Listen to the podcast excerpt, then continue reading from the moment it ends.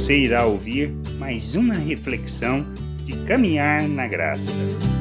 Não usamos de subterfúgios. Na primeira carta aos Tessalonicenses, capítulo 2, do versículo 3 ao 5, Paulo fala sobre como deve ser o nosso proceder, conforme o seu exemplo. Pois a nossa exortação não procede de engano, nem de impureza, nem se baseia em dolo. Pelo contrário, visto que fomos aprovados por Deus a ponto de nos confiar Ele o Evangelho. Assim, falamos não para que agrademos a homens, e sim a Deus que prova o nosso coração. A verdade é que nunca usamos de linguagem de bajulação, como sabeis, nem de intuitos gananciosos. Disto, Deus é testemunha. Ao anunciarmos o Evangelho de nosso Senhor, não devemos, não podemos usar de bajulação. Não devemos enganar e nem recorrer a subterfúgios de maneira que as pessoas caiam neste tipo de armadilha. Mas precisamos falar sobre o nosso Deus e sua vontade, não para agradar a homens e nem a seus interesses, e sim para conduzir as pessoas à salvação e a uma vida de maturidade e conhecimento da Sua vontade.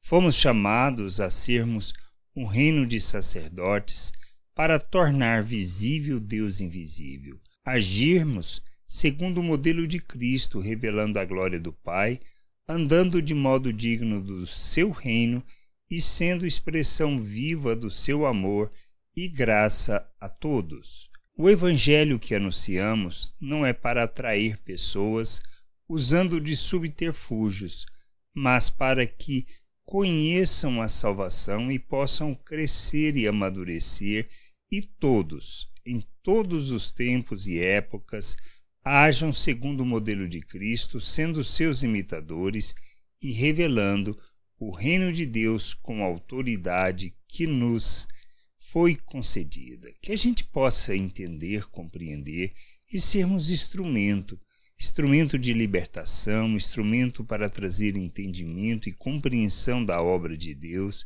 e não simplesmente a práticas religiosas com intuito gananciosos de atender os nossos interesses.